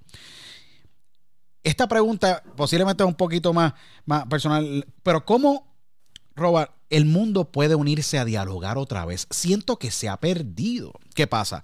Yo soy un tipo bien libertarian, ¿verdad? Me llevo con todo el mundo, soy un tipo que a veces ni confío en el gobierno, pienso que, mira, ¿sabes qué? Sáquense del medio y déjenos vivir todos en paz. Eh, ¿Cómo podemos volver a dialogar? Y yo siento que este diálogo que tú y yo tenemos, a veces, muchas veces, la gente me dice, mano, por eso es que yo escucho el podcast, porque tú dialogas con la gente y de la vida de ellos, de los éxitos, de esos fracasos, de cómo se levantan. Y yo creo que a veces es bien, tenemos mucho más todos en común que lo que la gente piensa. Y muchas veces cuando nos sentamos a dialogar como tú y yo, es sumamente chévere porque nos conocemos y podemos entender en qué estamos de acuerdo, en qué no, y cómo podemos vivir sanamente, en paz y con amor, desde esa parte de que, mira, posiblemente nunca estemos en la misma página, posiblemente no, no seamos panas, pero, hey, vamos a dialogar, ¿qué es lo que falta? ¿Cómo podemos dialogar más? Porque tú dialogas con tu trabajo a, una, a millones de personas. Y con este proyecto de Free, uh, you know, de, Free Dear or Alive, eh, que es impresionante, eh, y los proyectos que tú estás trabajando en tu compañía productora van a unir personas y van a motivar diálogo, que es lo más bello que a mí me encanta de los proyectos que tú vas a estar trabajando. ¿Cómo podemos dialogar más como sociedad? ¿Cuál es tu visión sobre eso? Yo creo que a través de los años y, a través del desarrollo eh, eh, sociocultural que ha vivido la humanidad y los cambios que hemos tenido en los últimos años, eh, con la llegada de, las redes sociales, con la llegada de, el approach que, se ha tenido eh, a nivel público, digamos, como te dije, de la, red, los mensajes se han, se han tergiversado mucho, la gente, eh, yo creo que el tener éxito para mucha gente se ha convertido en una competencia, se ha convertido en quién tiene más dinero, yo voy a hacer más dinero, pero voy a hundir a este. Entonces, estamos hablando de los valores básicos de la humanidad, como el respeto, como, como, como la paciencia. Eh, esos, esos valores se han, se han perdido eh, mucho eh, por el hecho de, de, de, decir, yo vendo más, yo tengo más dinero, yo tengo más esto que tú, yo estoy acá. Entonces, ahí es donde se ha perdido un poco la cosa eh, lamentablemente con, con, con, las redes sociales pueden ser muy buenas, pueden ser, pueden ser muy buenas como pueden ser un cáncer terrible que habla mal, que tú me entiendes, hoy día dices una cosa aquí y ya y en China en cinco segundos ya llegó y ya lo saben. Entonces, yo creo que, que las, mismas, las mismas comunicaciones se han tergiversado por el, por, el, por el poder, por el dinero, por todo esto que al fin y al cabo mira, nos vamos a morir todos. ¿Y dónde quedó ese dinero que tú querías o que lograste o que, o que aplastaste a, a, aquella gente, a este grupo, a este partido, que si la política, que si se oyen, que tú me entiendes. Eh, lamentablemente ahí es donde para mí personalmente está el problema. Sí.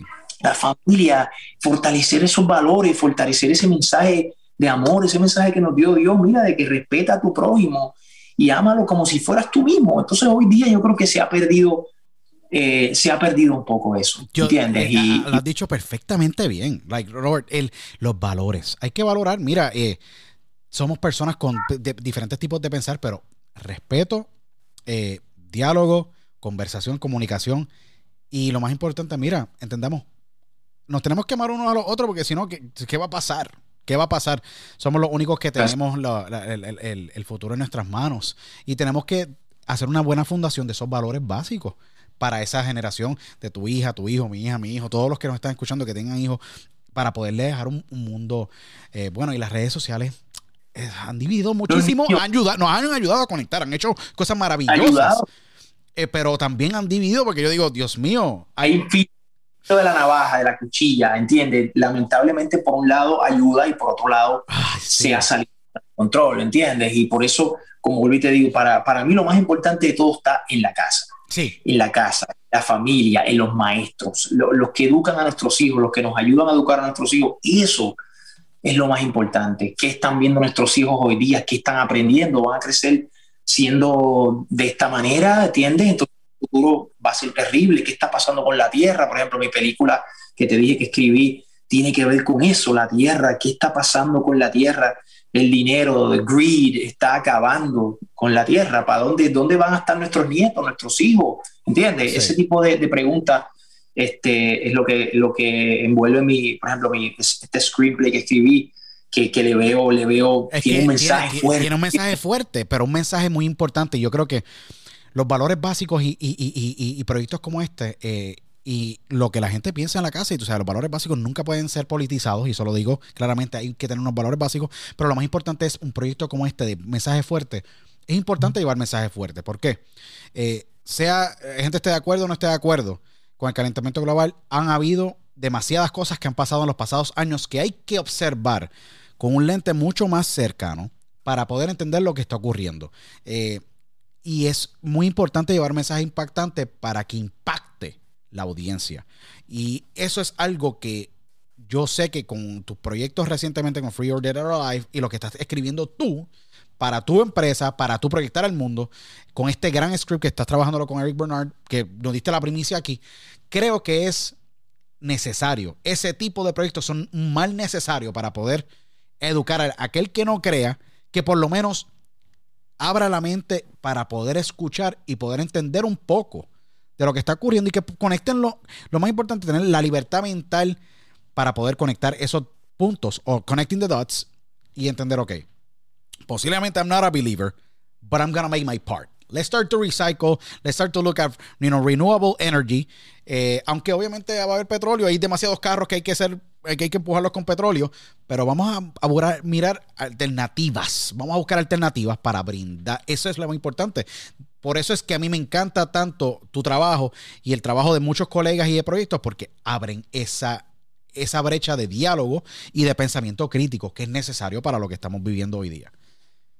Y es, Así mismo. es impresionante. Eh, háblame de Wayutaya Foundation, lo más cool que está pasando, porque tú eres uno de estos ambassadors de esta gran fundación que ayuda a las comunidades indígenas en Latinoamérica eh, y ha sido muy vocal sobre el ayudar a estas grandes eh, comunidades, preservarlas y darle herramientas para poder darle sonrisas a esos niños que están creciendo en estas comunidades y brindarle herramientas para que ellos progresen.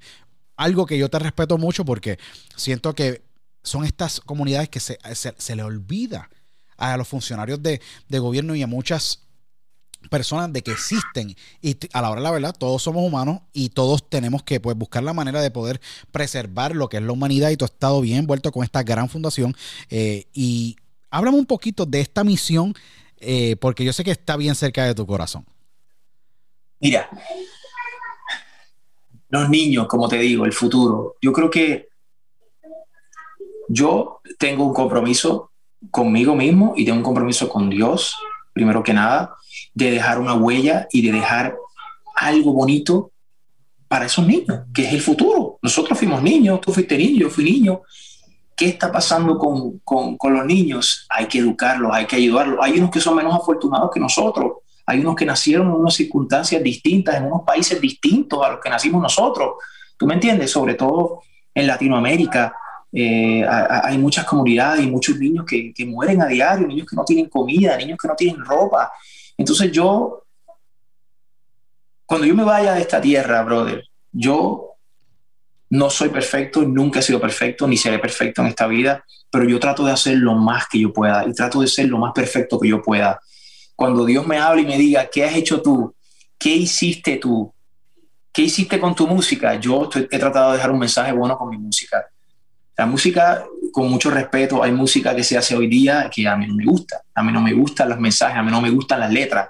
¿Entiendes? Y con eso es lo que están creciendo nuestros niños.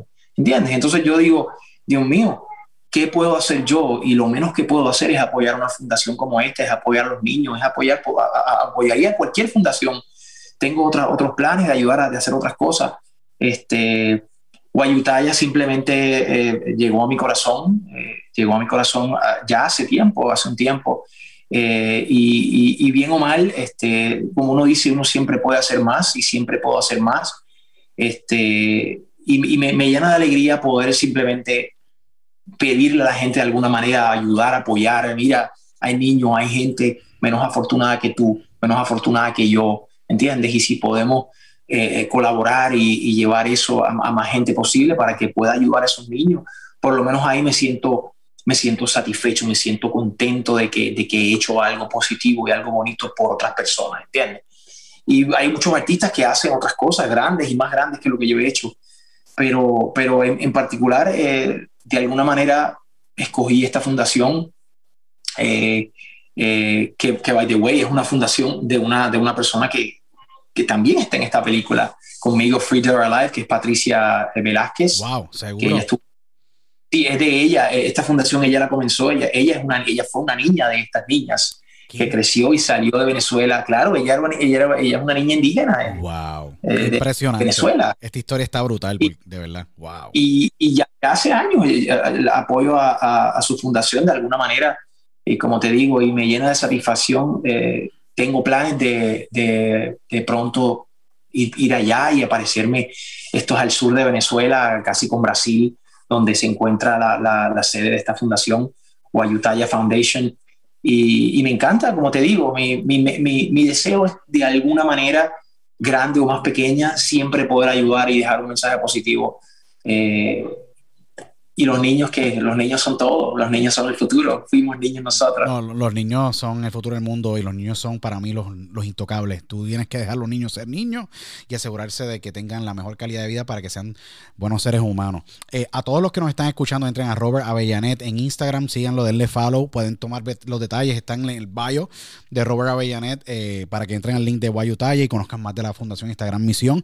Eh, Robert, ha sido un diálogo espectacular para mí, yo creo que histórico. Eh, de todas las personas que tenemos, hemos tenido en el, en el podcast, hemos tenido grandes, grandes personas dentro de la música. Hollywood, ha sido un diálogo sumamente honesto, sumamente cool. Robert, eh, ¿qué mensaje le tienes que dar a, a, a toda esa fanática? De una fanática, son más de 53.400 followers en Instagram nada más, sin contar los que tienes en Facebook y en las otras redes sociales. Eh, hay mucha gente que te está siguiendo, posteas constantemente de tu familia, de tus proyectos, de todo lo que estás trabajando, de la Fundación de Guayutaya. Eh, mensajes para toda tu fanaticada que te están escuchando y las que no, no, te, no te conocen, que te, al fin te conocen y conocen de tu historia, que es sumamente impresionante. ¿Qué mensaje le tienes para ellos? Mira, a todos esos que me siguen, que me han apoyado desde niño, desde y los, nuevos que han entrado y los que siguen entrando, gracias, gracias por estar ahí conmigo. Eh, todo lo que hago es para ustedes, con mucho cariño, con mucho amor. Eh, comparto mi vida eh, con ustedes y les, y les, agradezco por apoyarme, porque si, sin el público, como me enseñaron desde niño, un artista no es nada, ¿entiendes? Y yo si, si algo soy es agradecido y, y le agradezco a Dios y a ustedes eh, por ese apoyo y por ese seguimiento. Estoy eh, haciendo muchas cosas nuevas, como hemos estado comentando y espero compartirlas con todos ustedes y que, y que, sea del agrado de ustedes. Siempre se hace con amor y con el corazón. Eh, y bueno, está, apenas me siento, podré llevar, ya son más de 30, más son más de 30. Ahí te 25, gracias. Sí, no, de... le quité 5, ¿sabes por qué? Para mantenerlo bastante sí, like, conservador gracias. en el número. gracias, me siento joven todavía, gracias a Dios todavía me, me, me, me he podido conservar. Estás en tu prime, bro. Tú tienes 30 años, tú estás en tu prime. Tú estás en tu prime ahora mismo. You are in your prime. Doesn't matter what they say, you're still in your prime. You got another 30, 40 years more. A ti te, te, encanta esto, tú nunca te vas a retirar, tú vas a estar siempre envuelto en el negocio, no, no importa lo y que pase. O sea, yo lo sé, yo lo sé. Y, y, pues nada, ¿qué te puedo decir? Gracias a ti, mi hermano, por, por la oportunidad. Este, Camil de, de Espada PR me, me había dicho, me había hablado de ti, ahora que te vi, que volvimos a revivir esos momentos. Este, gracias, te, te por la oportunidad de llegar a tu gente también, que te sigue, que te, que te lo has ganado también. Y, bueno, no es fácil. Esto, esto, no es fácil, como todo en la vida, hay que trabajar. Y tú eres un vivo ejemplo de un gran trabajador perseverante que no hay nada que te pare. Lo que tú vayas a proponerte, tú siempre lo vas a lograr. Y yo estoy muy seguro de que eh, el éxito que has tenido y que estás teniendo y que vas a tener y que se va a seguir traduciendo eh, por años y por años y por años, eh, siempre te va a perseguir porque sabes que tú nunca te quitas. Y esa es la clave. Tú nunca te quitas. Tú eres un tipo Eso demasiado es, perseverante. Esa es la clave de la vida. ¿Y cuál es la clave de la vida? La vida es perseverante. Caes, te levantas. Si te quedas allá abajo y te lamentas, te quedaste ahí, perdiste. Hay que levantarse, papá, y decir, ¿sabes que me caí? No, me, no se me abrió esta puerta, pero allá abajo hay más. Allá hay otra puerta más y esa yo la voy a tocar. Y si no se abre, abro la otra. ¿Entiendes? Pero hay que seguir, hay que seguir. Esa es la clave. Esa es la clave. Perse son dos, las dos P. Perseverancia y paciencia. That's incredible. Powerful words de parte de Robert Avellanet. Robert lo pueden conseguir en todas las redes sociales, arroba Robert Avellanet. Síganlo en el Instagram. Eh, de verdad es un tipo sumamente inspirador, positivo, un tipo que yo respeto muchísimo. I have seen this guy for years on the grind and he's making it. Eh, y de verdad que ha sido un placer, Robert. De verdad, esta es tu casa cuando te dé la gana. Cuando te dé la gana de venir aquí a promocionar cuando lance Dead or Alive ahí hacemos, ahí nos inventamos algo cuando tenga el, cuando tenga el trailer de la película, pues ahí, ahí te contacto para que, para que lo veas. No, de verdad que sí, esta es tu casa cuando tú quieras venir a promocionar tus proyectos, tú sabes que esta es tu casa eh, y toda la, audiencia sigan a Robert Avellanet en las redes sociales, eh, he's making it un buen ejemplo de que la perseverancia y la consistencia y el nunca quitarse van a ganar la carrera. No importa lo que pase en la vida. Este hombre ha estado arriba en el tope y está construyendo un nuevo capítulo en su vida impresionante eh, en, en, la ciudad de Los Ángeles, en Hollywood. Y calando bien hondo en, muchas, muchas vidas que, vas a estar tocando con todos tus proyectos y que estás tocando con tus proyectos. Ya llevas ya años trabajando allá en Los Ángeles eh, y, bueno, agradecido, agradecido porque aceptaste la invitación a casa, que esta es tu casa. Y todos los que nos están siguiendo, nuevamente, sigan arroba Robert Avellanet en Instagram. Eh, me pueden conseguir en todas las redes sociales, entren en todas las plataformas de podcast eh, y nos vemos en la próxima edición de Diálogo con Luis Otero. Hasta entonces, chao.